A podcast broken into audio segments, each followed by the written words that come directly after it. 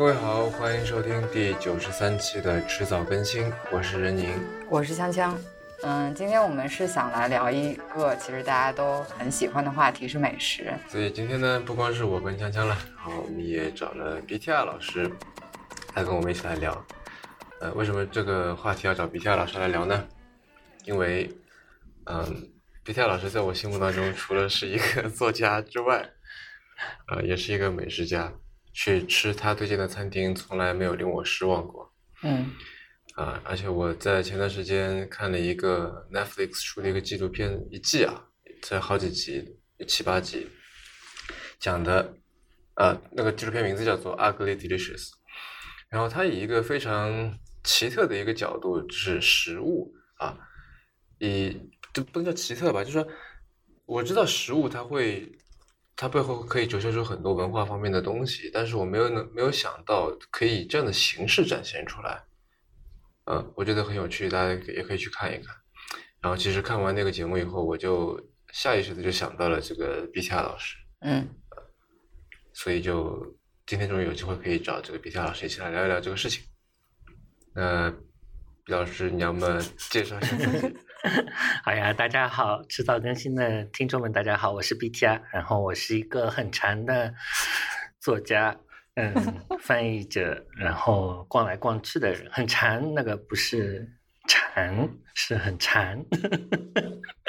流口水的那种馋啊，不是有禅意的禅哦，所以大概这样，任宁就想到了我吧。哦，还因为我跟任宁认识的，我们认识的第一天。我们就去吃了一顿好吃的，好吃的，嗯，对，这样就对奠定了这个基调。他们说两个人是在什么地方认识的，奠定了那个基调，以后我们就要不断的吃下去。谢谢。你最近有什么吃了什么好吃的吗？嗯，最近夏天就在吃吃冷面啊什么的比较多一些，然后昨天还回家吃了一顿，就是看了《Ugly Delicious》，也突然想到。就东西很好吃，然后就暗示我妈 是不是应该展示厨艺了？因为夏天大家我们定期的家里人一起出去吃饭，然后就就天很热，大家出去也很热，然后我妈就说：“我来烧。”然后我就说：“你简单一些，就烧一个菜吧。”当然我也是知道她不会只烧一个菜。就昨天回家一看，我她烧了三个菜，烧了咖喱鸡、罗宋汤和土豆饼。就上海人叫洋山鱼饼，就是土豆把它变成泥，然后里面加上各种各样的东西，然后放在油里煎的一一种不健康的好吃的东西。你们的家庭菜是咖喱鸡、罗宋汤这种东西？对，感觉特别国际化。对，这个的话就其实说来话长了，就是说来话长，就是讲到上海人的早。就我觉得很多食物是跟早期的记忆相关的，因为我们小时候吃的是所谓的上海西餐。上海西餐里有几道特别重要的菜，一个是呃咖喱鸡，这是像印度式的；另另外一种就是罗宋汤，是俄罗斯式的，它里面有的时候飘红肠。当时淮海路上有一家非常著名的店叫红房子西餐西餐厅，然后那个时候的呃一份那个罗宋汤是三毛三分钱，三角三。那个时候是一九八。八零年代，那时候我家是住在淮海路旁边那个瑞金路上，然后有的时候就考试考得好，然后爸爸妈妈就说你可以去买那个吃，那个东西是可以外卖的，所以我就经常，嗯，当时是我是住在外婆家，外婆经常说你拿个大一点的锅子去，因为你一个小孩子拿了个大锅子去，他就会给你多一些。我就不太相信这件事情，后来就总是拿这个锅子去零买罗宋汤，然后买来的确比好像是多了一点，因为那个服务员是很随意的，就是弄几勺，这看起来好少啊，那就再加几勺，就这样，只要三毛三分钱，那是童年记忆有关。然后就家里面，比如说当时还不是特别富裕的时候嘛，一九八零年代，所以吃一些西餐就等于像一个节日的感觉啊，就是嗯，考试考得好或者有什么节庆。然后就去吃一些西餐，所以就渐渐的觉得这些东西是比较像节日场合吃的东西。那烧的，就是知道我喜欢吃，所以烧的比较多。所以就我妈可能也是，她也不是一个能烧特别多种类菜的人，但有几样她烧的特别的好，那么她就不断的烧这几样给我们吃吃。啊，黄黄子我在。可能十年前也去吃过一次，啊，现在已经不好吃了给。我印象是很贵。很贵，对，因为它现在转型了，它不是一个老派的上海西餐店了，而变成一个德德国系的一个西餐店。对，我就记得那时候去，简直就吓了一跳。对的，现在的老老派的上海西餐就是有一个店在广元路上叫新理茶，那里面的服务和这个样子都还是老派的，就是跑进去就是点一个那个浅浅的罗宋汤，然后一个炸猪排，然后老阿姨也是一种以前上海西餐的方式对待你，也就是说你还屁股还没有。坐定，他就说吃什么，然后这时候你一定要讲得快，你讲得慢，他就会 对你很凶。你就说哦，这要炸猪排什么什么什么，亨利蛋，亨利蛋就是 omelette，上海人叫亨利蛋，哦就是嗯，然后就这几样东西点完了之后，他说好，然后他啪一张纸扔到你桌上，几乎是甩过来的，然后就让人觉得哇、这个价钱里面没有包含服务，真是太合算了。说到上海的西餐，嗯我觉得这个也就跟你说的有点像，因为嗯你想中中国的西餐比较发达的地方哪里？就如果香港不算的话，嗯，广州对吧？上海青岛嗯青岛，对对对，对吧？还有那是上海，还有比如说像大连，天津好像也还可哎以。对天津对吧？那都是那些就是所谓在可能百年之前华阳杂处的那些地方。嗯对吧？所以就是，那为什么华阳杂处的地方会有这些东西？那很显然是它是有外国的人进来，对吧？它带来的不仅是食材，还有是我觉得更重要的是信息。嗯，说你看这个东西还可以这样做，这个东西这样做可能也好吃，对吧？嗯然后他他的确是现身说法在那里吃，很喜欢吃。然后由于大家的这个相处啊，怎么样，对吧？那时候可能觉得说，哎，洋人他是一个算是怎么说，他吃的东西肯定相对来比较好的，对吧？你也想有一种怎么说呢，带着一种仰慕的心态说，那我要吃吃看，对吧？所以就是我觉得，在那个从那个时候就可以看到说，你各种各样的这个关于食物的信息，以各种各样的渠道进来，是会影响到这个地方的文化的。那我觉得现在其实也是更加了，嗯对吧？我们从可以从各种各样的渠道，你说这网上对吧？嗯，无论是碎片化的那种什么照片、文字，对吧？短视频，再到说相对来说整体性的那种美食节目，对吧？一档一档的，就这种各种各样的食物的关于食物的信息大量的进来了以后，你觉得这会对我们的现在的烹饪方式，或者说我们对烹饪这件事情的理解会有什么样的影响？我觉得这个很有意思，《恶格里 delicious》里面有一集就是讲那个龙虾、小龙虾的。嗯对就对对，其实我自己不是一个特别喜欢吃小龙虾的人，但是看那一集的时候特别的馋嘛，因为我觉得啊也可以这么烧，而且它的小龙虾特别活，你发现吧？嗯，它就特别的特别的鲜活，不像我们那个堆堆在那个小龙虾店门口的，好像是一个已经死了的 小龙虾。所以我觉得，如果是活的，如果像它那么烧，会不会很好吃呢？我觉得看得我很馋嗯，其实有这么一种感觉，而且又以前我觉得小龙虾是一个很中国的东西，对吧？但是看了那个发现并不是这样子的，所以其实我们对很多东西的认知有一个误区，然后可能你接触到的。去的地方越多，接触到的美食越多，那你就渐渐会改变你这个原来一个刻板的印象。所以我觉得，可能现在那个互联网或者那个网络的发达，会使这一方面就给观众啊，给给那个食客们更多的一些资讯，让人知道原来这个东西在什么地方可以怎样吃。我觉得对他们来说是个好处，是个开拓视野的东西。那有一些人可能还会自己拿自己一试，对吧？所以我觉得可能这些东西都会造成呃整个饮食就变得更多样，就更有创新的这种感觉。然后我觉得是个好事情吧，总的来说。嗯呃，关于这个话题，就是我之前跟一个朋友，嗯他在做一个，他也在做一个美食的自媒体，有播客，有文字，叫做未知道。嗯嗯，毕老师应该应该嗯，可能认识，对我也认识，嗯，对石妙雅，对对对，我一直听那个节目，是吧？嗯我，们可以听听我。们来听听看哦，吧。好的，嗯，我对这个问题的看法呢，是比我身边很多朋友都要积极的，因为我觉得我是，呃，这个社交平台或者说是这种呃信息传播的呵 呵受益者。呃，举个很简单的例子，在如果我现在是一个美食爱好者，我在之前我要精进自己的厨艺，呃，有什么办法？那我想到的最最快速、最最现实的方法是，其实是去报个班儿，就是比如说什么，呃，新东方烹饪学校的暑假短期班儿，就呃类似这样，还有很多什么烹饪学校、厨艺学校。我记得啊，庄祖仪就是我很喜欢的一位美食作家，就是在啊美国念厨艺学校毕业的。那这是第一个最高效、最快速的方式。但如果对于像呃工作特别忙的人，又没有这么多信息获取渠道的话，他可能比如说从他的身边很会做菜的朋友那儿学起，或者是从妈妈那儿学，或者是这个反正就是从自己的交际圈去撒网来学这些技艺。那除了这个方式以外，就是看书。嗯，所以其实我是想讲，嗯、第一个方法，比如说去报线下厨艺班儿，嗯、可能是比较耗费时间的，就是，嗯，你去你需要去到这个固定的地方，然后要学它一系列的这个课程，但可能不是每一个课程都是你自己那么那么感兴趣的啊，而我又不要求自己是一个。嗯，成为一个专业的厨师，所以可能里面会有一些相对来说对于我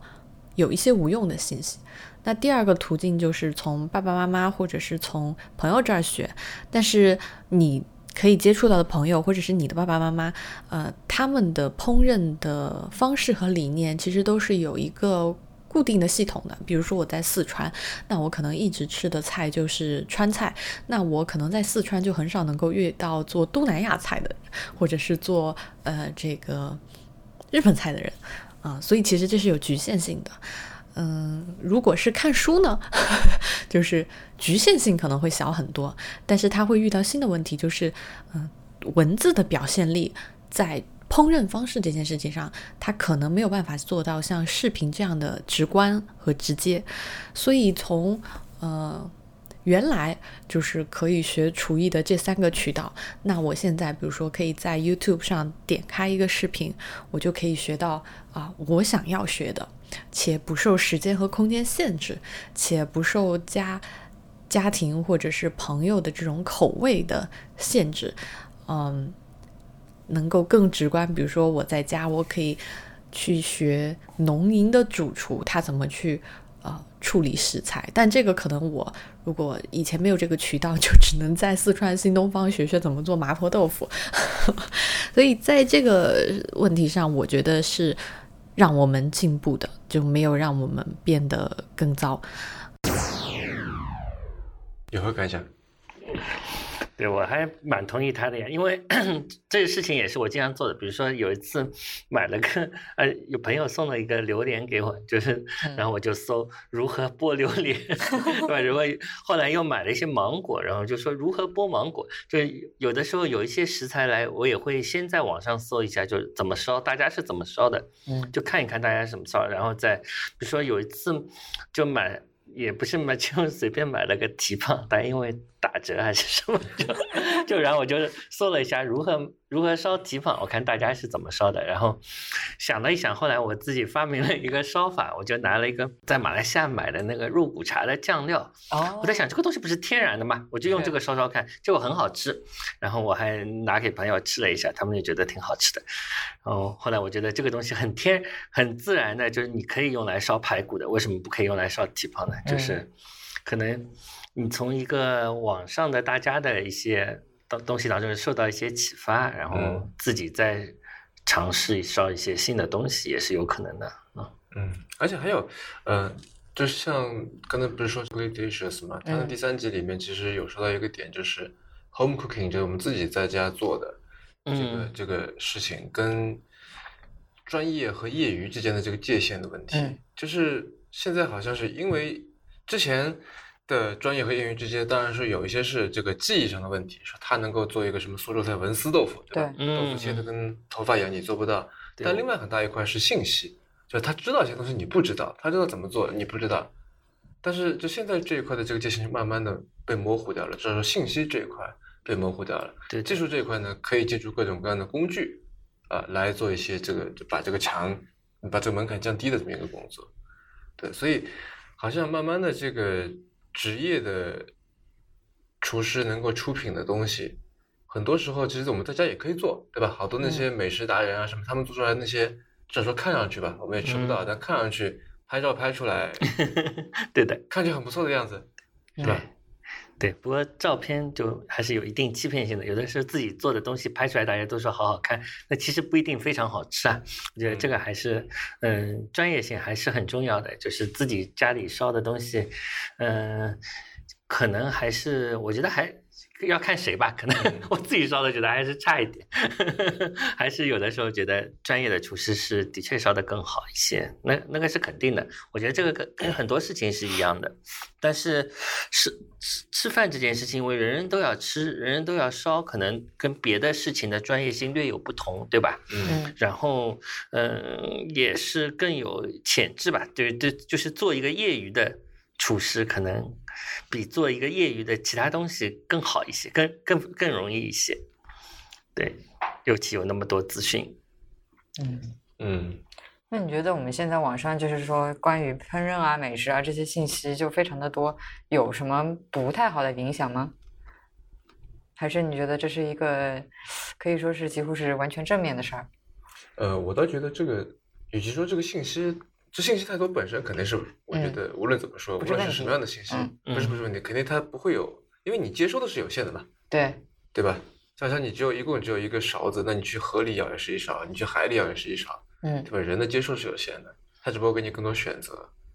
那我觉得更多选择你很难说它是一个坏事儿，但是我倒是想，这就想到了一个事儿，就是我发现我们现在的这个口味越来越重了，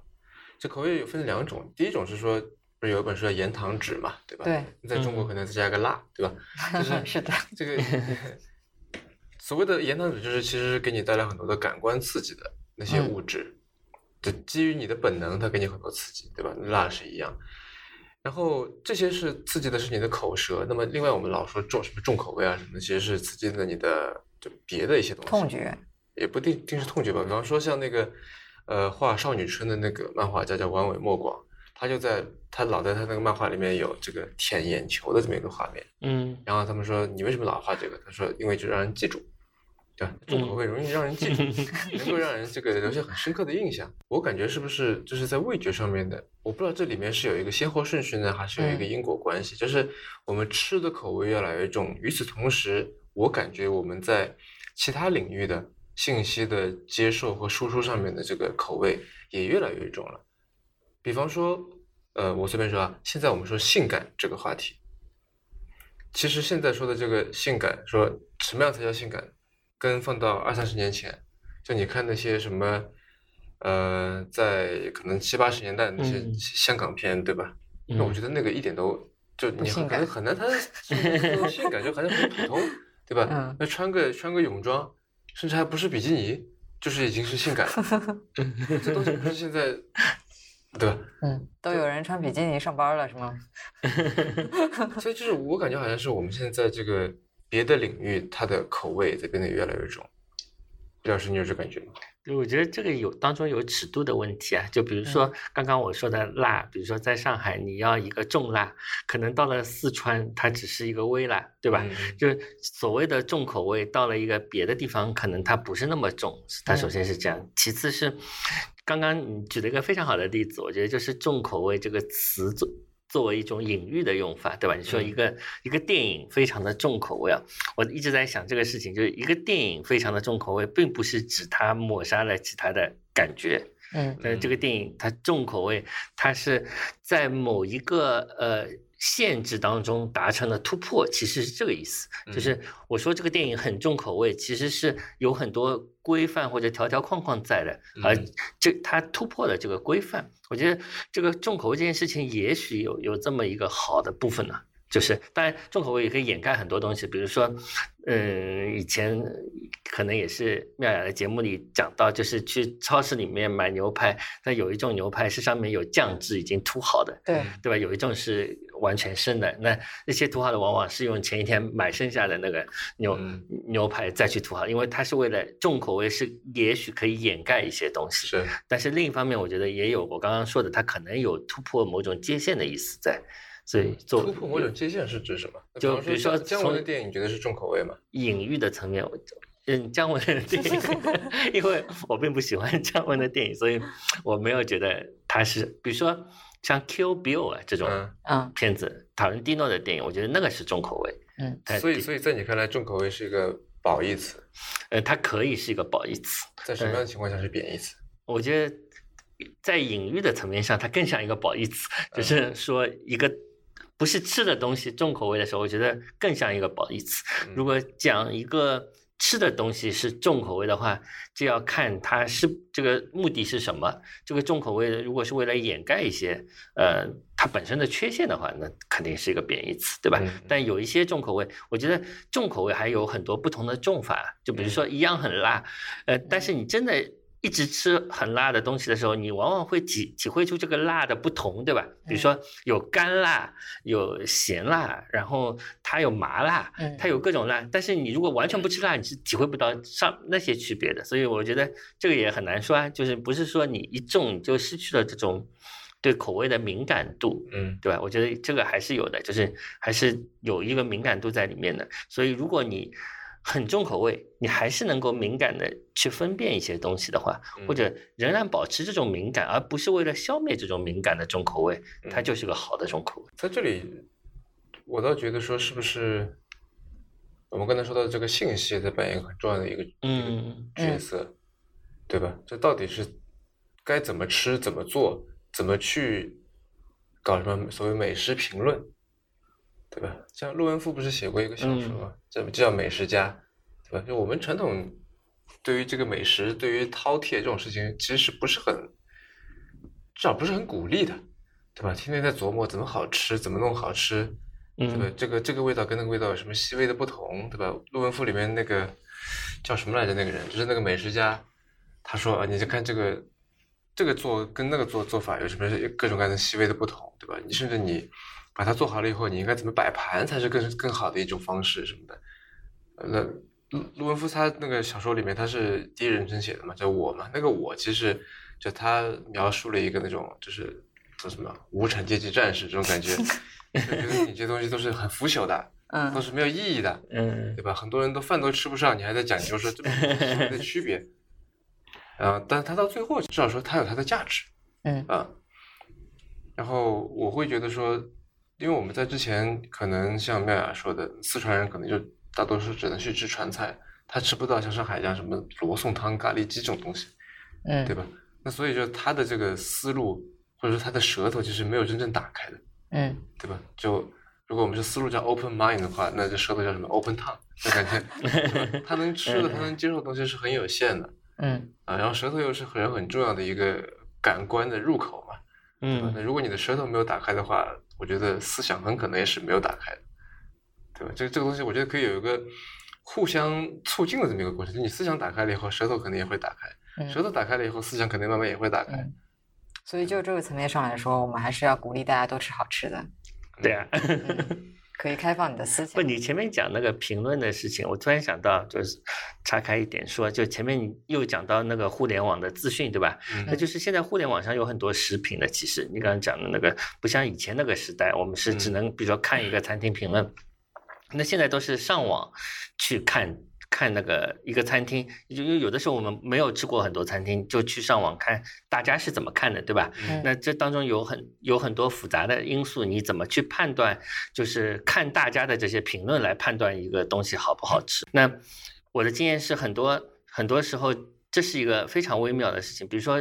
嗯、在国内，首先说在上海，比如说我要看到我们也就是这些 app 的，比如说打开大众点评看一下它几分。那一般的经验是，我觉得这个东西我是这么看的，就是它分数高，它不一定很好吃，嗯但是它分数低呢，多数都是很难吃的。所以我一般是这样，就是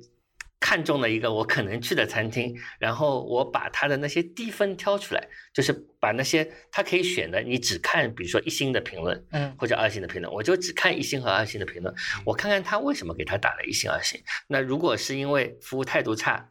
如果是因为一些私人的口味，嗯如果是因为你去的时候正好什么一个套餐他没有给你打折 之类的事情，那我觉得这家店是 OK 的，就是这些东西我都不介意的。那如果是真的因为东西不好吃，那我就介意了。我觉得这个是一个很有趣的地方，就是总总是去看那些低分。那国外呢就有点不一样，就国外的，你到了国外，有的时候我会发现，嗯，我有的时候我上 Trip Advisor 对吧？嗯那上面有一些评论，那 TripAdvisor 有个重大的问题，它里面的美国人呃那些呃，就是英那些国家的人，他打的分特别多，他嗯有一种自己的口味，他美国人特别多，在上面白人中心主义的，对的，所以如果些一些欧洲的餐厅，他们打的东西往往是更接近他们口味的东西，分数高，是是所以对我来说没有任何参考意义。我只是想吃很 local 的本地的东西，所以有的时候一般我都会去问。那我有两个办法，一个是问本地的人，你们平时去看的就是那个所谓大众点评的 counterpart 是什么？嗯那比如说在香港，它可能就是 Open Rice 开饭。嗯那比如说在很多地方是 Yelp 或者什么东西，反正就本地人用的那个东西是什么，然后再去上面看。比如说日本那个叫什么忘了。，Tabaloco，哎，对，就是这个，哎，就是上面看。另外一个办法就是，如果我是本身是住 Airbnb 的，那我一嗯般都会要求房东，我说你给我一个 list，就是最好是你在你住的周围的，当然远一点也无所谓，你给我个 list 就好了。就有一次我在巴黎，他就给了我一个有三十家餐厅的那个。然后我就，我就，但我也不是，就是说我虽然爱吃，我也没有那么 care 这件事情，对吧？反正我就是差不多，我就把他们就胡乱的标在 Google Maps 上面。啊那如果经过的时候就，如果在这附近，我们就去吃一吃，对吧？也没有那么在意。但是我觉得 local 的人的人的推荐就比那些要更重要。如果在国外的话，嗯，嗯对吧？所以我觉得这个也很好玩。那因为现在中国那个刷分数的太多了。是所以你不能相信，所以有的时候更相信一些口口相传的，比如说，如果妙雅说一个东西什么好吃，我就可能会去吃。那上海，比如说我们还有一个，我有个朋友叫一片痴心啊，他是做了个工号是写吃的，因为他那个很特别，他是自己出钱吃的，所以我觉得他就比较呃公平，他没有不是不是别人请你请我吃，我就可能会分数打得高一点或者怎样，对吧？嗯？那自己吃的，那虽然也有自己口味的局限，但是对我来说这个更重要，就是你是一个呃食品是有独立性的，嗯对吧？然后就是这样子，这样这点其实嗯。呃，我问了我一个朋友叫王志伟，他是企鹅嗯吃喝的 CEO，、然后因为他自己在做一个美食媒体嘛，所以我也、嗯我也在问他说，对我也偶尔看那个企企鹅指鹅企鹅南指南，对对。我我在问他说，这个关于美食媒体以后会变成什么样子？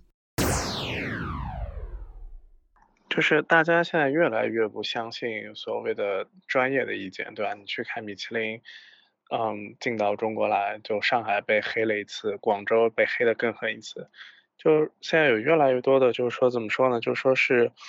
嗯，每个人都希望去发声嘛。然后吃这个事情，其实相对来讲是最没有门槛的一件事情，所以所有人都在，嗯，发声。我可以给你讲个非常好玩的事情，就我们公司收到的简历里面，他百分之九十以上的人都说我是一个吃货，就他不像说就是你今天需要去搞科学实验或者什么东西，他没有门槛啊，就每个人都可以 claim to 比如说我自己是个吃货，我自己是个懂吃的东西的人，所以反而是在说，就是说，嗯，就是慢慢慢慢就他从一个呃比较被 reputable 的一个词，就慢慢又变变回了一个贬义词。所以说，未来的美食媒体会变得怎么样？我觉得可能未来的美食媒体会变得去权威化，就它没有一个所谓的说真正的就所有人都会认可的一个榜单，但是它可能说就是说会针对不同的小众的人群，会出现一个一个的呃小小的 KOL 啊，然后就这些人。就现在我自己很喜欢看的一些美食公众号，基本上所有人都有一些特质吧。就第一，就自己掏钱啊，就他们完全不靠美食这个事情来过日子啊。第二个呢，就是他们可能在某一个领域已经有了金砖生的很多年的一些经验，呃，像十三写日料呀，高燕写上海菜呀，然后还认识几个朋友，他们专门写那些很贵的米其林餐厅，就他们整一个都在。这个里面自己掏了很多钱和时间，所以我会很信任他们，然后我觉得他们会被越来越多的人所认可。我觉得他刚才说的那点儿挺有意思的，但是我觉得他刚才举的，比如说他的一些朋友，就是在做这个美食媒体方面的一些人，就是他们更多的是比较专业的人。然后就我自己平时的一点儿小观察，就可能更多的是普通消费者吧。他们其实是蛮容易受网上的，无论是这个评论，还是说营销，还是可能一些嗯大 V 的观点的影响的。所以其实嗯就是像呃，但当然不是这几年了，从早些年开始就已经有这么一种现象出现，叫网红店。嗯这个是在我们可能年纪更小一点的时候是没有这种店出现的，就好吃或者不好吃，但是没有一种叫做网红店的这么一种东西存在。以前也是有的，但以前不叫不叫网红店，对，叫什么？那比方说有的是在文学当中出现的美食嘛，嗯对吧？什么红楼菜，嗯嗯不是青楼菜，他 说专门去把这个《红楼梦》里面那些菜，嗯，对对对，什么有奇想啊，，还有什么张爱玲演啊，对对对。那在在那之前，什么那个曹操、杨修的那个什么一盒酥，对吧？嗯就会真的会变成一种酥出来了，等等。这个就是那里面书里面写的。虽然说曹操、杨修那个一盒酥其实是奶酪，嗯那现在的一盒酥是一种像糕饼一样的东西，嗯嗯面粉做的，对这样是那种龙须酥这样的一种东西。但其实它无非是要借这几个名字嘛，对，对吧？那我觉得其实也跟我们现在这个网红店其的这个实有点嗯异曲同工之妙的。但那天我在跟强强说一个聊一个事儿，嗯就是为什么网红店基本上都不好吃？对我们曾经就是说这个抵挡不住诱惑，就看着还挺好的，嗯然后上过几次当，嗯，后来就痛下决心说，基本上是网红店就不再轻易尝试。嗯，但我感觉总是网红店是应该是好拍，对吧？嗯就是为了拍出来好看，或者说，嗯，让人感觉时髦，就有这两点吧。可能是有些是它装修的很很很现代，嗯然后你拍出来的东西好看，是有些人只是去拍一拍而已嘛，没有特别要去吃。所以我觉得它怎么红，我不是特别 care，我还是觉得味道本身是最重要。但有的时候网红店未必是特别好看的。对，有些也不知道为什么就特别好，就是像可能是便宜吧，有鲍师傅也什么什么不便宜的那个糕点店，啊，鲍师傅对，这是最难理解的，我觉得 就这件事情我始终没有理解，因为它不符合任何的，就是它既不符合上海的以前以前的那些糕点的传统啊，它不是一个上海的东西，嗯。它在上海但是也非常红，那可能是因为上海人有一种心态，上海人是特别喜欢热闹的，就干脑忙，就是你看到你看上海人特别喜欢排队，你看到一个你在淮海路上走，你看到一个人排队，第二个人就会去跟着排，尤其是那些就是老阿姨时间多的人啊，就是排队。所以我是不喜欢任何排队的东西，除非是买肉月饼。所以每个人有自己的弱点，这是我的弱点，就是买肉月饼。那以前我。其实，比如说买肉月饼，我就愿意排不超过半小时的队。那后来现在去苏州，就是像现在那个季节，如果去苏州，一般也要排半小时。我觉得排半小时对我来说是 OK 的，尤其是有了手机之后，根据相对论，半小时已经没有半小时了，然后就就排一下就 OK。但排别的东西我就不肯。所以每个人，我觉得这个网红有几个一是一个城市的人的性格，他是不是爱干脑忙？第二个是你本身的弱点，就是你有多爱，你有多爱你就有多弱，你就只好排排队去。去去去去网红，第三个就是可能是刚刚说的那个，如果有些事，我觉得有昨前几天我碰到一个，就是呃多年前在上海住过一段的外国人，然后他跟我说，他观察了一下今年上海的趋势，他提了一个我根本没有发现的东西，他说上海有越来越多的冰淇淋店。而且哎都是门面很好看，哎，我看好像是对。然后走过乌鲁木齐路那一排，好多冰淇淋店，然后很多的都是装修风格都类似的，就是这里一个门面，然后那一边是贴着很多瓷砖的，然后放了几个凳子，然后大家可以去拍照，就非常的都是那种美式工业风的。对对对对，没错，而且 它有些是白的，有些是有颜色的，但是但是风格都差不多的，都是冰淇淋店，所以它是对的。就 就突然有，这不但有网红店，还有网红的一种那个那个商业性的东西的，比如说。突然间就冒出很多冰淇淋店，就是突然、突然间冒出了很多精品咖啡店，是的确是这样。对，但这个是一种啊，就是说嗯可能是为了赶时髦。赶时髦，对对那还有，另外一种呢，是这怎么说？我我们上次在厦门嘛，对吧？嗯然后厦门有一个有一些什么那种很土的小吃啦，啊，是沙茶面啊，对对对什么对对吧？这个面那个还有那个什么糕啊，啊，对对对，这种东西。然后很多它小吃肯定就是很小的一个门面，它一点都不时髦的。嗯，但是由于在网上很火，所以你去也要排队。诶，嗯，好吃吗？味道也就一般。我们去了一那一家，并不算是网红店，因为它其实没有那么火爆。去的话也是当场可以吃，并不需要排队。因为我是我是请教了一个这个厦门当地的一个这个嗯美食家，嗯美食家朋友，对嗯，对，然后还有就是我之前去泰国，去嗯曼谷还是清迈，我记不清了，嗯然后也查了一下嘛，对吧？查什么穷游啊什么的，随便查了一下，嗯说这个哪些哪些地方是好吃的，查出来那些店，然后进去全部是中国人，嗯，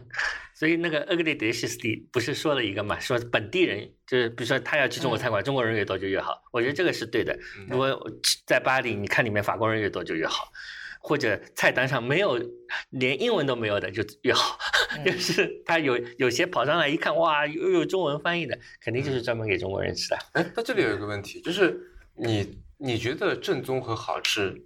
哪一个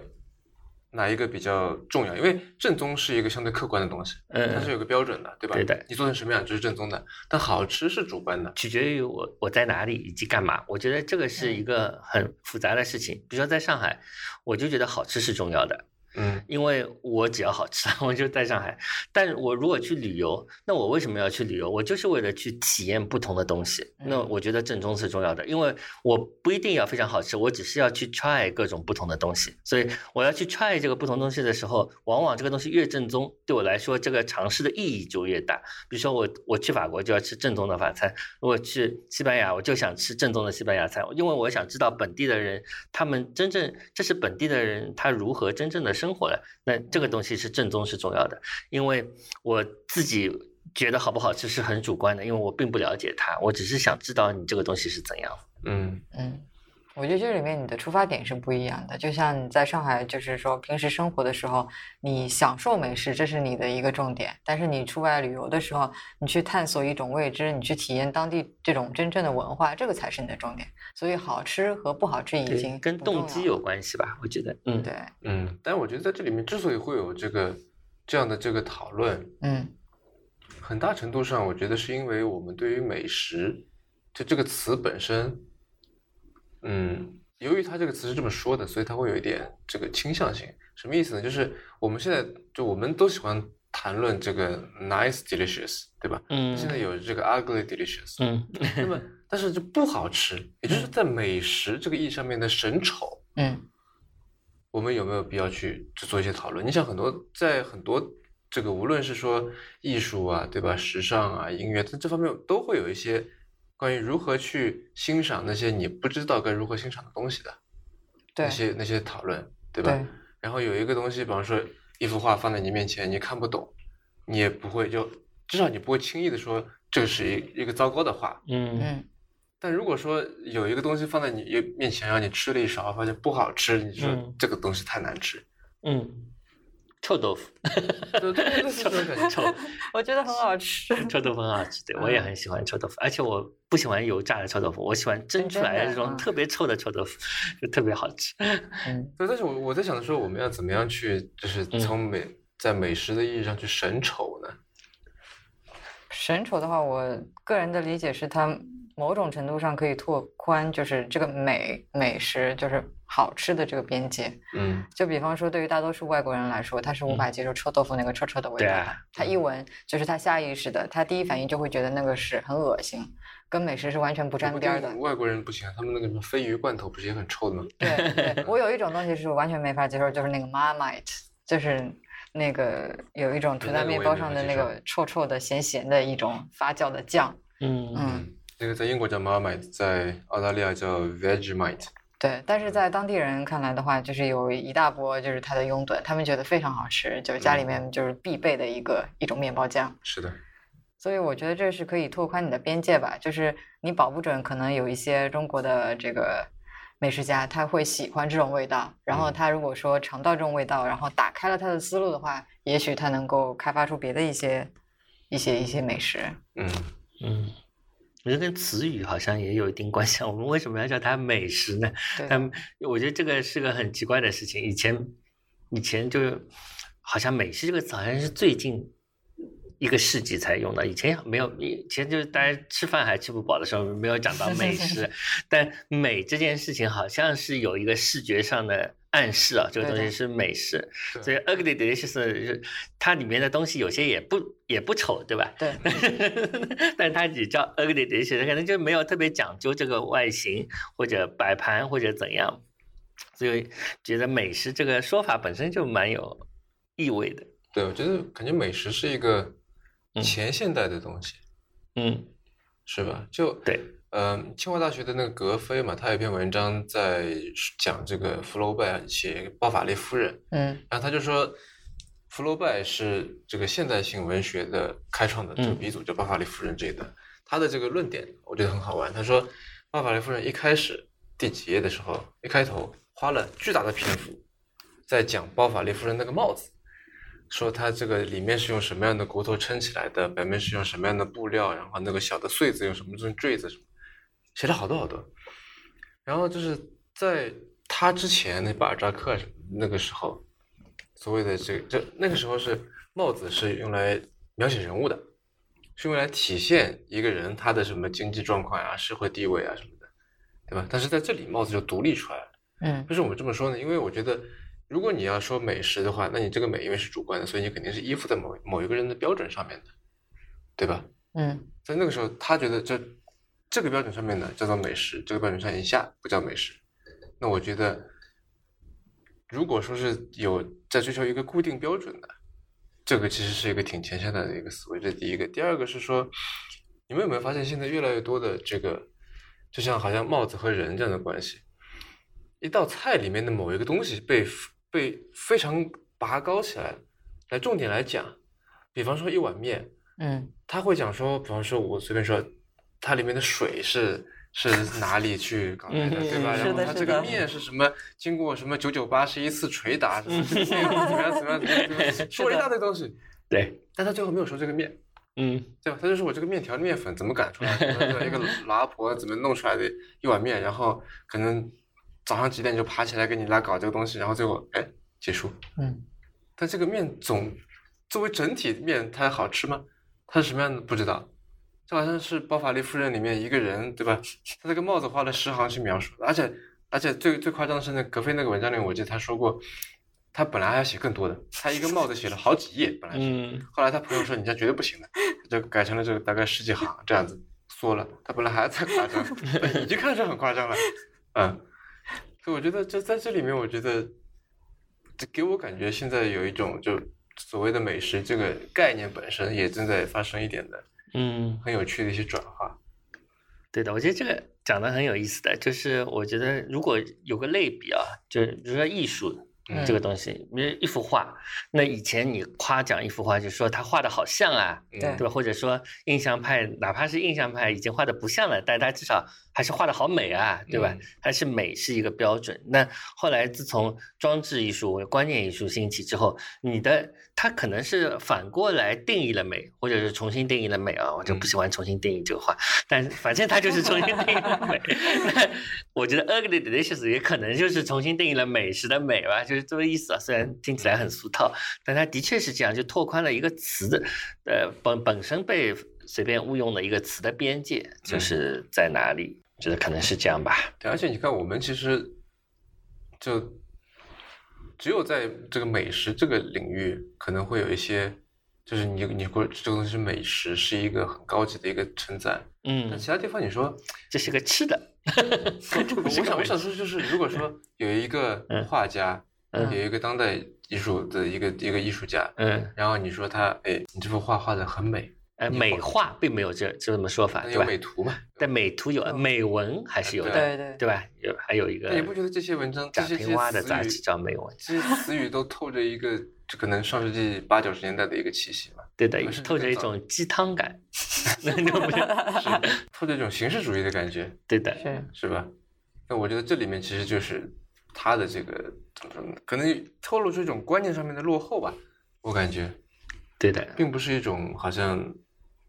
对我觉得因为它里面有一个暗示的一个一个概念是说，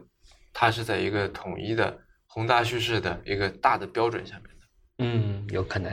对吧？所以说，天然的容易让人产生这种反感的感觉。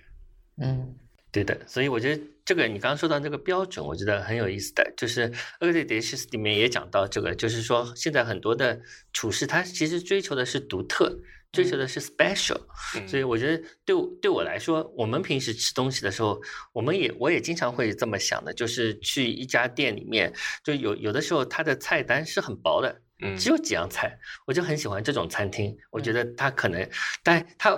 可能也是个偏见，他也不一定就他这个就烧的好，可能他只会烧这么几样菜。但往往你会认为他只有几样菜的时候，这几样菜是烧的好，而且对是常常也是事实，但不是说绝对的是这样。那另外一个就是，比如说跟朋友一起去一个上海菜的菜馆，说有一个人就会说，我们能不能点一个嗯水煮鱼？这时候我一般都会反对他，因为我不喜欢在上海菜馆里点水煮鱼。我觉得就是 你，这是一个基本的东西，就是你不能在一个，因为有些。餐馆里面它会有一些迎合别的一些嗯奇怪或者大众口味的一些菜，我觉得你是不应该去点这些菜的。我觉得这个两点是要坚持的东西。那为什么要坚持这两个东西？那往往就是说明了你去一个地方是因为这个地方是独特的，就是不是一个大众的一个标准嘛。所以我觉得独特这件事情是挺重要的，就是嗯你的独特可能是一个菜系的独特，可能是它只有一道菜的独特，就也有可能是一种时令的。独特，就比如说大家都跑去苏州吃三虾面，那是因为三虾面只卖到七月上旬，现在已经没有了。那就只有一段时间有吃。那我觉得这种独特性是对于美食来说是重要的，而不是说你刚刚呃也说了，就是它不是一个宏大的标准，是不是一个统一的宏大的东西？哎，但是你觉不觉得在追求独特性的时候，其实你已经不是在追求，或者说不只是在追求味觉上面的一个一个享受了？对的，而且是在追求一些开放的东西。我觉得是说到独特的时候，因为这个东西只有它有，或者说只有你有，往往是新的，或者嗯是一个新的类别嘛。我嗯觉得嗯这一点来说是，就是对于一些喜欢新的东西的人来说是蛮重要的呀。嗯嗯，不只是新了，就是我我感觉对这个新是指开放，或者说对，就是这背很特别后的，我觉得是一种仪式感。嗯对吧？以及就是你你其实是吃的是就是像《狂人日记》里面说的是吃人嘛，这个 这个人不是说你把他吃了，嗯而是说你想要得到的是他背后食物连接的那个人，对吧？《Ugly Delicious 游记》就是讲食物跟人之间的关系嘛，对但他是以移民问题来说的，嗯说呃，我记得它里面有个韩国人嘛，在嗯。哪一个什么拉丁街区搞了一个 food truck，然后在里面嗯卖那个卖 taco 啊 taco 对，在卖嗯。taco，但是 taco 里面韩式的 taco 个那个馅儿是韩国肉啊，但是他做的人还是几个墨西哥大妈在那做，嗯，只不过是他给他们做了一个菜单，对吧？嗯说是你们这样去做的。嗯，啊，其实那个东西让我想到之前在浩美术馆的那个白南准的一个作品，嗯。叫 Internet Miles，嗯。就是没有没有去看过的那个观众的话，啊，听听众，我来描述一下，就是嗯它是一个挂在墙上的一个装置作品，然后是以各种各样的一些电子元件，还有乐器，对吧？对，我记得好像是有乐嗯，器。有好像有，来来组成的这么一个这个 David David Miles 的一个头像半，身像。对啊然后就其实让我想到了这个，就是想到了以音乐之外的这些东西，这些电子元件来组成了一个音乐非常重要的，在音乐界非常重要的一个 icon，对吧？你可以叫叫叫叫跨界，也可以叫叫叫隐喻。那其实，呃，那个韩国烤肉版的 taco，我觉得其实跟它是它跟它有异曲同工之妙的，对吧？嗯它采取了那个形，但是它的组成部分完全是不一样的。嗯然后说起刚才那个 BTI 老师在说的这个关于要去吃一个三虾面，对吧？要去吃一个什么？那三下面它其实只是一个壳而已，重要的是说在这里面什么时候去吃，对吧？去哪里吃，嗯跟谁吃，以什么样的心情去吃，变成是这样子的。所以你在追求的东西完全不是说到底那个面最后有多好吃的问题。那面还是好吃的。这个是核心。嗯，对，还是好吃还是重要的。但是我觉得刚刚讲的对，就是那些，我觉得可能这个事情发生在美国好像特别多，可能是因为我总觉得那个《Ugly Delicious》里面讲到那些跟美国这个地方是密切相关的，因为它的移民、它的文化的交融，呃，以及那些演变。都是可能在美国这个地方才特别适合发生，而且它还有包括人民本身的心心理的一种开放性在里面，所以他们才能成功。所以我觉得，如果是真的到上海，我就在想，上海为什么没有好吃的川菜？这可能跟上海人口味的一个固定是非常有关的，因为你一来就要改良。什么叫改良？就是要适合本地人的口味嘛。嗯所以在上海就是根本没有任何好吃的川菜，可能就是这个道理，跟跟本地的食客的一个固化的口味是有关系的。这这个就跟就跟那个呃《Delicious》里面有一集讲的是说为什么没有很很很高端的亚洲餐馆，啊，对对，对吧？对对是一样的。就这个，我们之前其实也讨论过嘛。一直以嗯来，在国外的话，欧美国家它其实有非常好吃、非常正宗的中餐厅，但是嗯它一直都是给人一种就是像上世纪九十年代的，然后 low low 的那种感觉，然后也一直都是没有办法进入主流的，就西方主流的这个饮食圈儿，被大家所认可的。嗯，嗯，对，因为就像毕老师刚才在说的嘛，就是你一来就要迎合，你一来就要调整，基本上就是相当于是你一来就跪下了。对，对的，你跪着的时候是你是挣不到大钱的，人家不 站着挣钱是吗？所以在上海其实有一个火锅，重庆火锅，它非常出名，但是它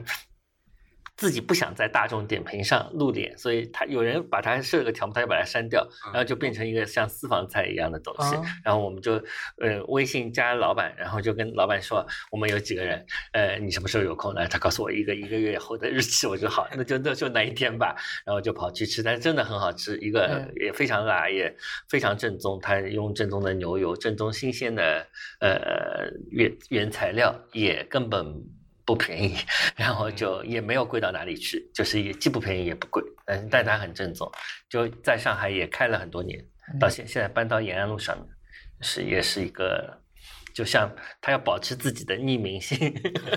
这样才能活下去。这家店倒也蛮有感觉意思的。感觉像以前做这个地下革命工作一样。哎，对，当然就是说，他会发给你一个他手手画的地图，然后他就告诉你，嗯，我们是没有店招牌的，你到门口看到这个灯笼，那就到，然后就这其实很明显嘛，就是一个我闻也闻得到，你就推门进去就好了。什么？就是以前说这革命不是请客吃饭的，现在对革命请客不是请吃饭变成是革命了，感觉。对的，重庆的文化自信，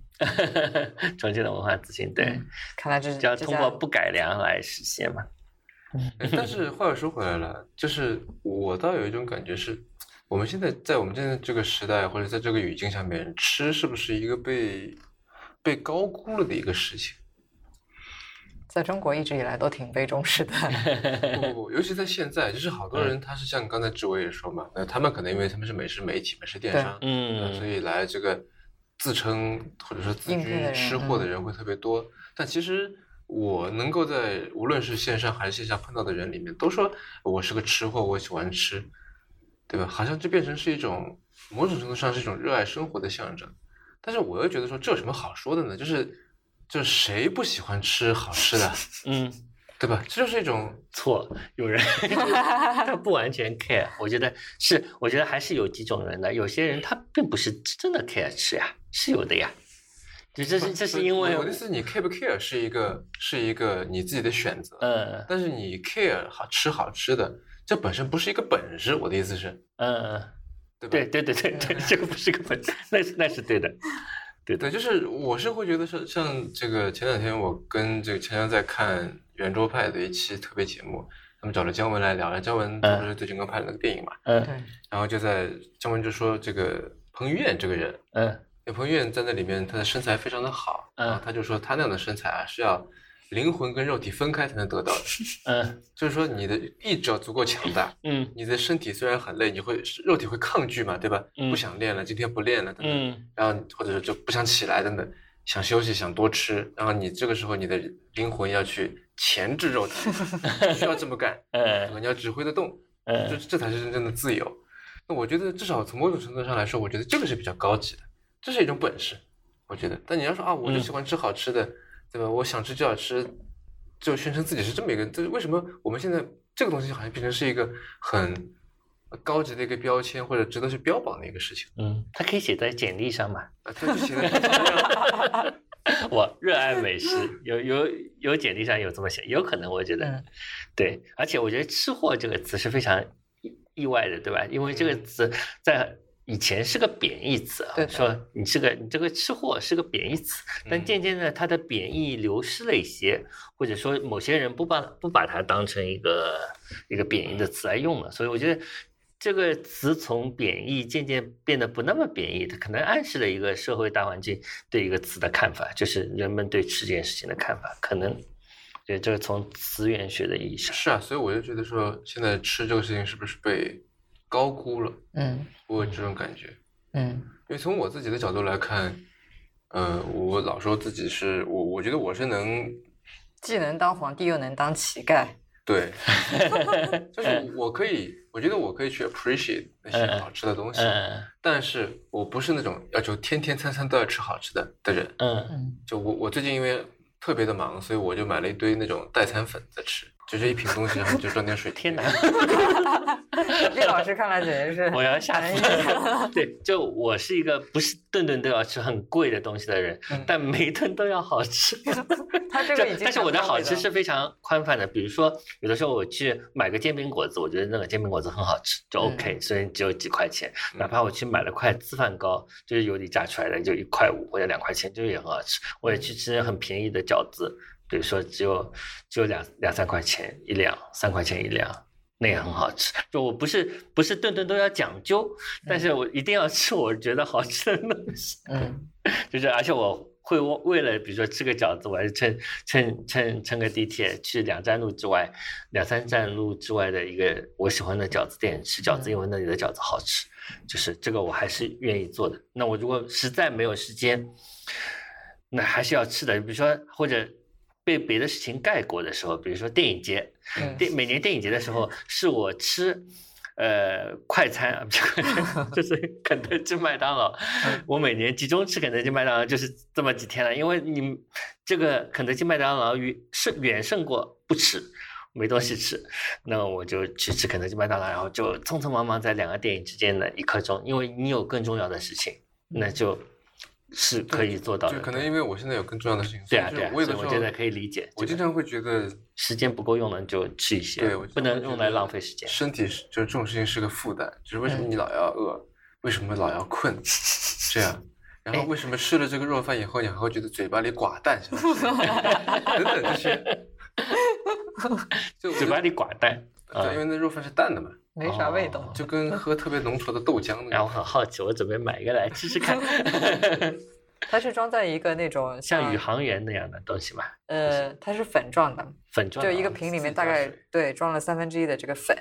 然后像蛋白粉一样的，然后你就往里面倒那种白开水或者说是纯净水，然后把它摇一摇，它最终会变成像那种呃奶糕？还没有那么浓稠，就是浓稠一些的豆浆。豆浆啊，嗯，就奶昔一样的东西好。对对神奇。对，它它反正这一瓶就里面各种各样都都给你配好了，嗯就是你营养是肯定能到位的，嗯热量能量也能到位的，但就是你的就你的胃是能被满足的，但你舌头嗯不能被满足，对，这样饱腹感也是有一点的。呃，对，就生理上可以满足的，心理上你可能没有满足。呃，你管舌头叫生理还行？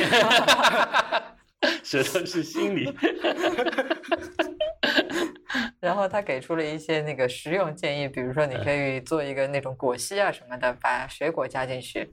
那就是增加一点风。味，至少没有那么寡淡。嗯，不过的确是我也有很多朋友，他们认为，嗯、吃东西这个东西既浪费精力也浪费时间，他们希望就能尽尽快简单的解决这个事情。我觉得完全可以理解，因为每个人有不同的 priority，就是嗯你觉得什么东西是最重要的，你肯定是先固执于这个事情本身。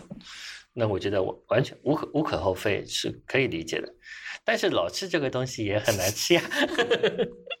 还是要吃个点好吃的。我不知道在之前的节目里面有没有说过，我以前在美国工作的时候，我曾经呃连续大半年，每天中午的工作餐都是去公司楼下的那个 Subway 吃一模一样的那个 Chicken Teriyaki 那个堡，每次都是一样的面包、一样的奶酪、一样的里面的那个肉、一样的菜，哇，然后以至于说我弄了一张充值卡，每次我进去就刷一下就充值卡，给我做好了拿过来，我就不用说了。哇，厉害厉害！因为我会觉得说，既然我已经在吃 Subway 了，我就放弃选择的权利，我就每个都是第一样，嗯，就就过去了。而且我也有点说不清楚那些什么芝士啊，里面的肉啊是什么，对吧？是好像不是好多各种各样的这个对选择，嗯，对啊，我觉得这个这个这个这个这个第一个第一个第一个第一个过去，哎，这个对我是跟你，呃，有一点点一样，有一点点不一样。我是遇到自己喜欢吃的东西、好吃的东西，我就会一直吃一直吃，一直吃，吃吃到吃腻为止。所以可以连续一个月每天早饭吃羊角面包，一直把它吃腻为止。然后对，再这个这个我完全能理解，我也是这样的人，就就是一样你喜欢的东西，我还是可以一直吃的。那我还是哦，我有一样东西是自二零零六年以来到现在 从来没有换过，只吃一个品牌的一种口味的一个东西。这个东西就是咖啡。我自从哎二零零零六年以来，我就只吃一种咖啡，在一家店里面。就当时有一家店在长乐路上，我就经常去喝的那个咖啡店，嗯然后就吃了一个豆子，我就觉得那个豆子非常好吃。然后自从这个之后，再也没有哦，可可能当中有出轨过一两次，那也是同一家店的另外一个口味，因为他自己宣传的很好，我就想试试看要不要换一换，但是又我又很快换回来，所以这十年间我一直吃波多黎各的一个一个庄园的豆子，然后就一直是这个豆子。现在我都我去下单，我就再也不会换了，就是他他们都知道我只吃这个豆子，呃，吃了十年。然后我吃别的，我就觉得不习惯，我也不知道为什么，可能这也造成了一个惯性吧。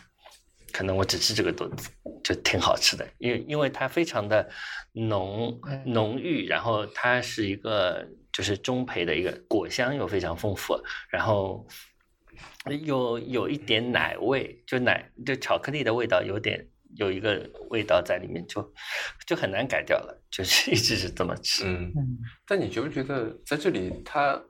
已经不仅仅是说我们，就我刚才在想的一个事儿啊，可能是习惯了变成，不不不，就我呃习习惯当然也是一种。嗯那我刚才在想说，我们是不是对吃高估这件事情嘛？哦，因为那肯定我们肯定是高估，哎，等一下，但我觉得未必啊，因为嗯不是吗？为什么呢？因为我觉得，如果说按照，就还是拿陆文夫的《美食家》里面那个人嗯做个对比，因为他是一个一个人是特别好吃，一个人是特别看不起这件事情的人。嗯嗯那如果以后者的这种角度来说的话，那我们现在肯定是对美食或者对吃这个事情对，是高估了的，嗯，这没有那么重要，没不需要那么讲究。对啊，但是，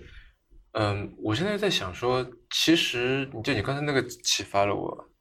食物其实现在很多程度上已经影响到我们的一个自我认知了，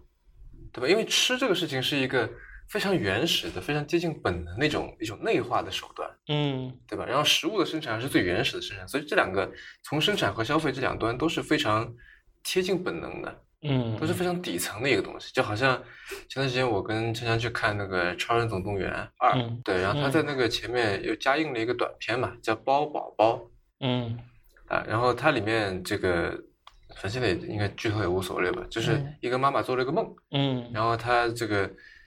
就梦到说他做的一个小笼包活了，嗯。活了，就小笼包长得非常像他儿子，嗯。然后这个小笼包就一直长大长大长大长大，然后到最后说小笼包找了一个女朋友回来。嗯，然后说我现在要搬出去了，然后他妈就特别不舍得，嗯。他那个小笼包转身要走的时候，他把那小笼包抓起来就吃到自己嘴里面咽下去了，嗯。然后然后开始倒地在哭，嗯。情急之下发现这他因为在这里面吃就是一种占有嘛，嗯对吧？嗯。它是一种说我要把你变成我的一部分，这是一种内化。那我觉得你那咖啡例子就我觉得很好，就是虽然你自己可能没有发现，但是你到那咖啡馆里面，其实你脸上就贴着一个标签说我要吃这个豆子。嗯嗯对吧？那在那个店员心目中，那可能跟你一样选择的还有几个人，嗯你就是跟他们一类人。嗯，但我没有真的去咖啡馆里，我只是订了豆子，自己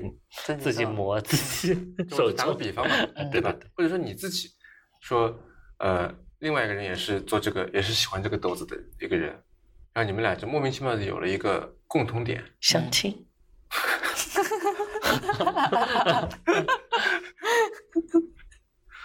嗯，倒也是一个点。我觉得在这里其实，啊，为什么就因为食物能够如此大的影响我们的自我认知，所以就话说回来了，我觉得某种程程度上来说，怎样重视都不为过，嗯，嗯对吧？因为它就是你，它非常好这个借口，它跟你，嗯，但要成为借口，我觉得他可能还需要一点点更多的讨论。但我觉得在这里至少说，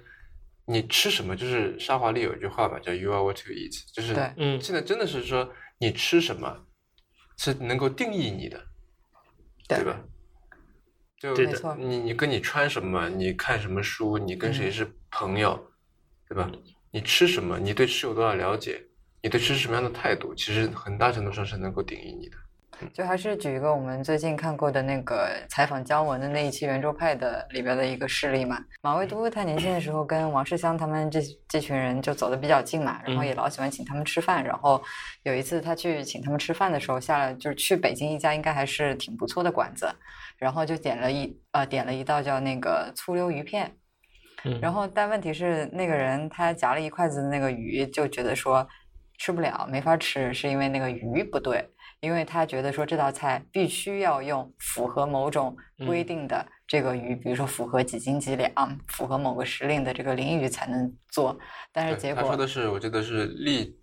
秋分之后，这个立秋之后、立冬之前呃，对，然后一斤半的鲮鱼才能做这道菜。对那结果饭店显然就没有符合他的这条要求，那上来的这个鱼就不能吃。那嗯所以很显然的，像王世襄啊，包括说其实他们这群人的话，从他们吃的这个讲究、吃的这个精细里面，就可以看出他们那一代人是对饮食或者说对其他方面非常非常讲究、非常挑剔的这么一群人。但你是就或是以你这个例子来说，嗯，你觉得他追求的是好吃还是正宗？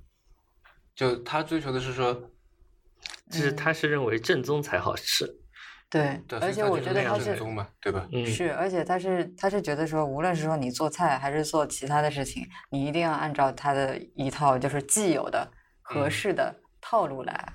是啊，嗯，就是连鱼是几斤几两的，有多大的，对吧？什么季节吃什么的都有，什么鱼，对吧？对就好像那个《Ugly Delicious》第一集嘛，他不就在讲这个原教旨主义的这个事情，嗯是吧？他找了一个拿玻璃披萨协会的一个人。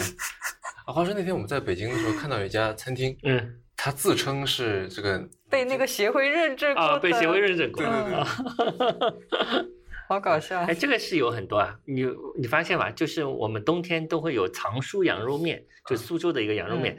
然后那些店都会挂一块牌子，我们是藏书羊肉协会认证过的，有些店是没有这个牌子的啊，。是吗？对的，在上海就是你去注意看很多，而且有些挂牌子的，我注意到他们往往是店主是苏州人，他们真的是到上海来开、开这个店。藏书是个苏州的地方，是啊，对的，不是哦跟书没有关系，但是藏书的羊肉，那个羊肉就，呃，在上海到冬天的时候，就你看上海有很多店，它会一年四季变的，就比如说嗯它春天是买袜子的，夏天是买糖炒栗子的，它到冬天就会变成藏书 羊肉面店。啊不，你那你这个相当于是是一个就是像原产地认证一样的东西，对对对对对对吧？但那个它是一个协会里面说的，就是说它是个标准，对吧？对就对是啊，只要符合它那个拿玻璃披萨协会里面说，你这个比如说水牛，嗯不那个那个上面那个奶酪，嗯必须是产自哪里的这个水牛的奶做的莫兹里拉芝士饼，你在多少时间之内运过去，然后你这个面要怎么做，上面东西啊怎，么做，懂了，它是个标准和符合这些，你才可以自称叫我做的是拿玻璃披萨，，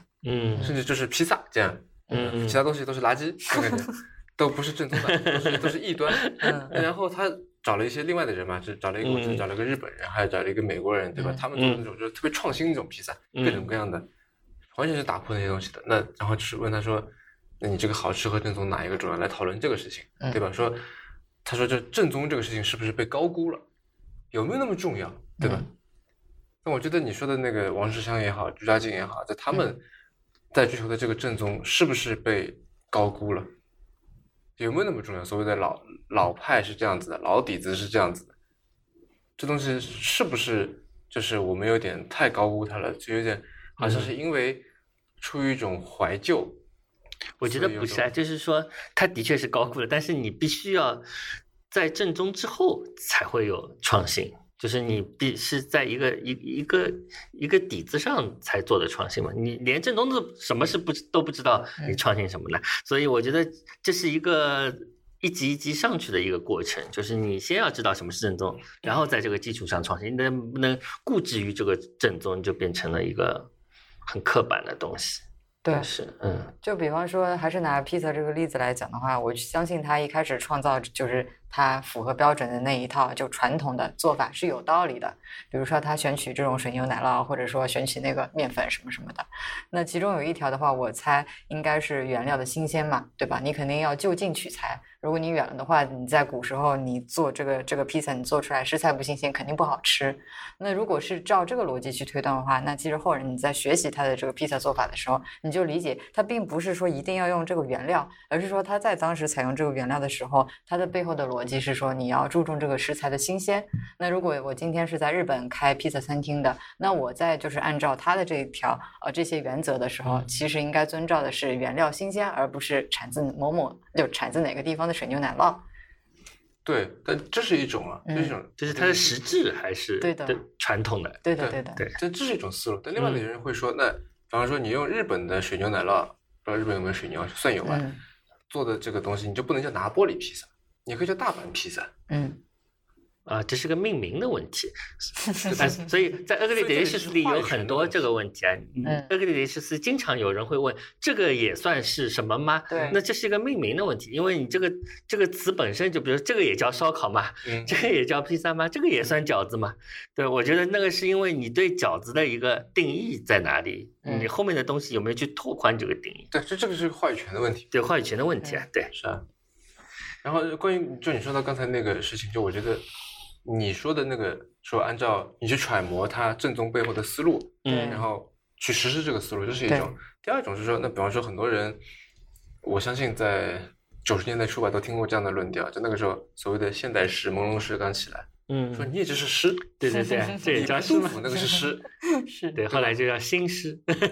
啊，对啊，所以就是，那你变成如果说像别泰老师刚才说的，说你要创新，你必须要把正宗弄好。那你是不是要写新诗？你先要去搞那些 这个平仄格律那些东西。嗯，你先要说能够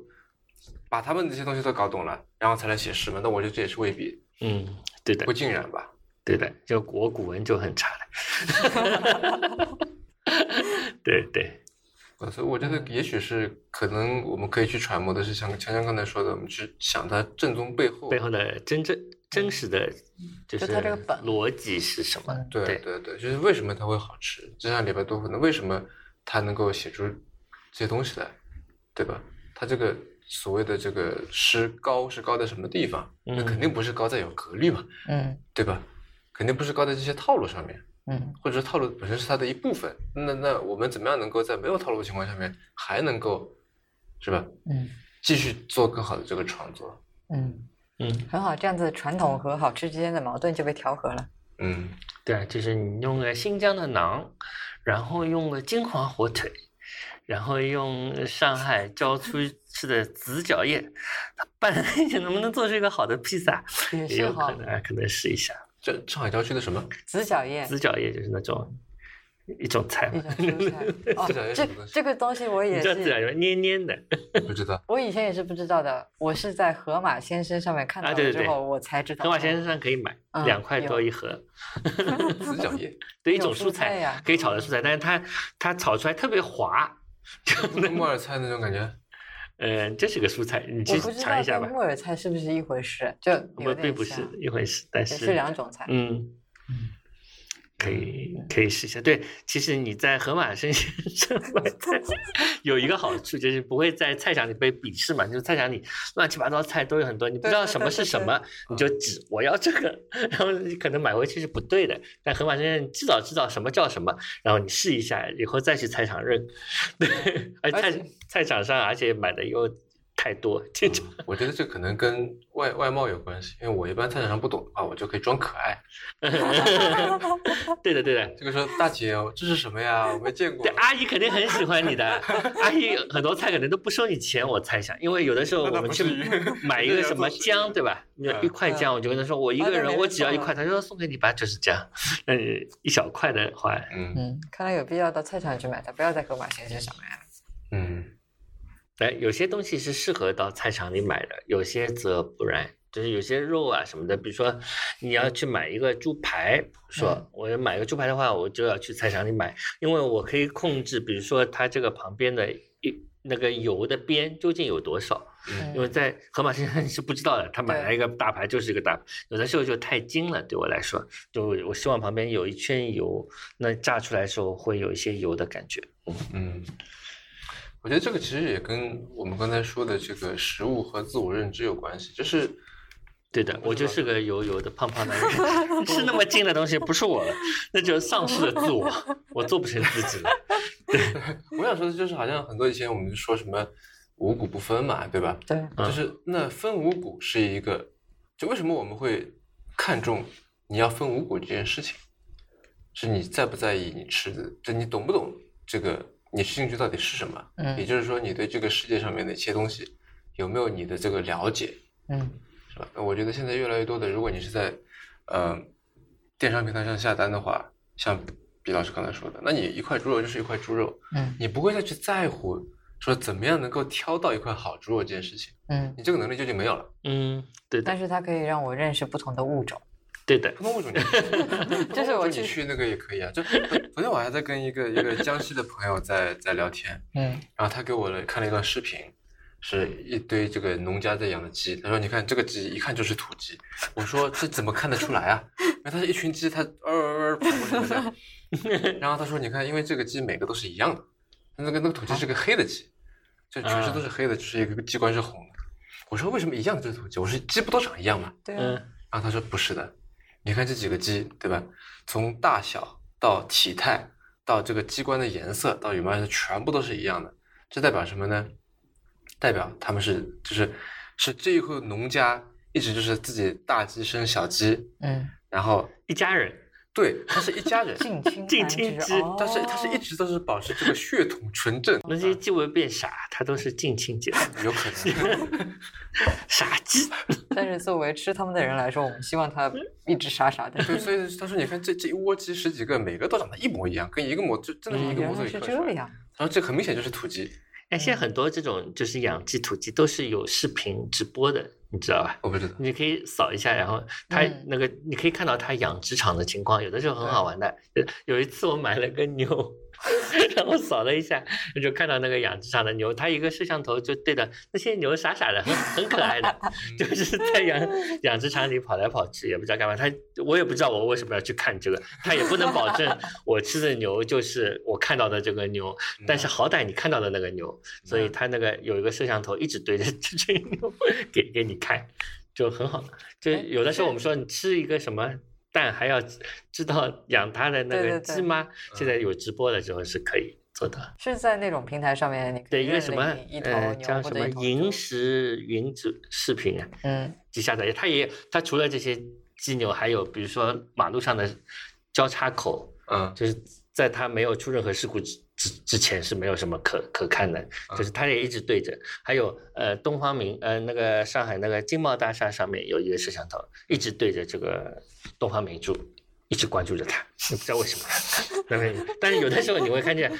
就是雾很大的时候，它很好玩，它变成了一片白的，什么也没有。对，有一段时间我就经常爱看这个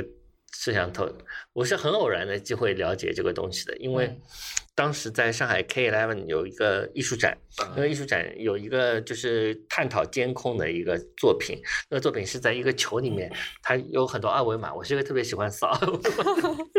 我看到二维码就要去扫，就一扫扫出来就看到了我自己，我就吓了一跳。然后回头一看，原来它这个球里面的二维码是这里有一个摄像头，嗯。嗯，然后就在这里。咦，然后我想，我现在可以看，我任何时候都可以看啊。然后我就把这个地址存了下来，然后我就回家就没事就看这个摄像头，看很多人跑过去就很惊讶的啊这样一个动作，然后还看了他晚上这个球是怎样，这个球是充气的，嗯。所以我就观察到，比如说每天八点钟有一个小姑娘会把它拔掉，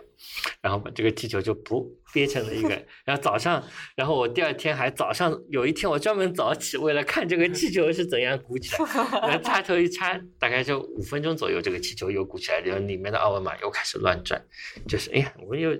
我就我们我聊天有个缺点，就聊着聊着 聊着跟美食没关系，反正又聊歪了，反正就是这么个事情啊。我们讲的是呃监控这个食物的来源，嗯不，但是你刚才说的就带歪了这个艺术展，是让我想到嗯在上海很有名的一个一个餐厅，嗯叫紫外线。对啊，紫外线啊，对，啊好像它是以嗯以以贵著称。嗯，很贵的为，什为什么贵呢？是因为它有很多的用餐以外的这些东西，就嗯你说的这部分，对吧？这个声光电啊什么这些东西，对对对，你觉得这算不算一种本末倒置？这个我我觉得是有有有这个需求的呃顾客吧，但不是我吧。对我来说，我不 care 这些东西，我只要这个东西好吃，而且这个东西如果呃我不 care 的东西又算到了我这个好吃的价钱里，我作为一个 作为一个呃原产的上海人，我是不能接受的。我们上海人很精明的，就不能付这个钱，就好贵。啊但是我觉得体验当然也是一部分，你说的对。但是每个人要求的体验是不一样的。嗯，对我来说，只有呃，就是进了肚子，成为我的一部分的体验才是。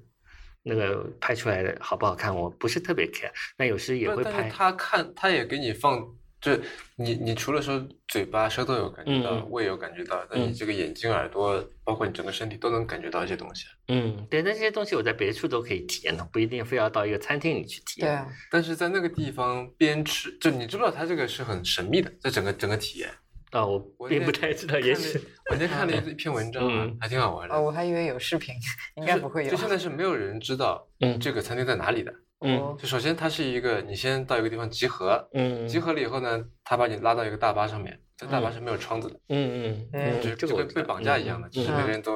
然后就黑在黑盒子里面转啊转啊转，到个地方下车，嗯这样也你是也看不出在哪里也不，知道在哪里。对对对对，然后直接就给你放到一个餐厅里面坐下，餐厅也没有窗子，然后你就坐下开始吃，嗯然后呢，它四周就整个都会有这个，就我觉得它好像现现在有第三个餐厅了，以前就只有两个啊，两个菜单的，UVA 和 UVB 啊，现在有个 UVC 了，就你还不能自己这个挑。挑，你可以挑，是那种秘密，就好比是个秘密的私房菜，对吧？对，它它是取决于哪一天能，够，就今天就是 UVA，明天就是说今天它只有这些食材，可能嗯只能烧这些。那它就这两个两个啊，OK，course 这样，然后也有个 UVC 是是很贵的，比比平时还要贵这样。嗯那么就是它一道道上来，然后结合了各种各样的这个厨房里的表演，它有一些门会打开会怎么样，然后有投影，然后给你朗诵诗歌，放个电影什么的嗯这种，反正生活内全部都做起来啊，然后再配合你这个食材，就其实是个很综合的体验。嗯，像个艺术作品，其实对对吧？嗯对，对，所以就我在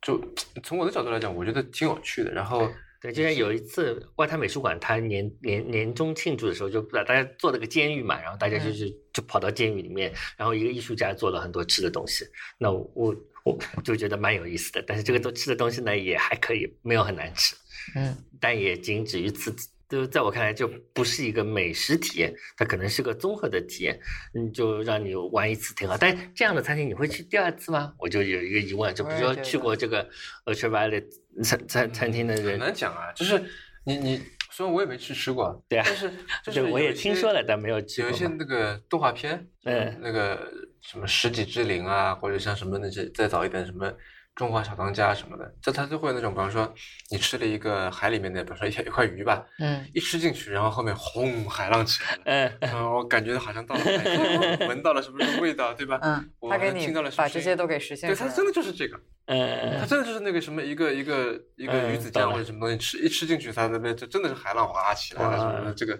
嗯，但是你不觉得，如果这个食客他本身感官比较敏锐的话，其实不需要借助这些外界的手段。对对，嗯，我觉得是这样。就很多人就说我晚上就像喝醉了酒一样，但我其实并没有喝酒啊，就是我自己就可以达到一种疯癫的状态，就不需要酒精，那也很好啊。我觉得，嗯嗯，你如果比较迟钝的话，比如说你自己没有想象空呃没有想象能力，你吃到一个一块一块鲑鱼，无法想象出那种海浪般的感觉，那也许就你需要这个餐厅这个紫呃这个 ultraviolet 是吧，帮你声光电的给营造一下那种氛围。所以，所以苏珊桑塔格应该是不会去喜欢吃紫外线，反对阐释。对的。嗯，但那个店肯定很卫生嘛，因为有紫外线。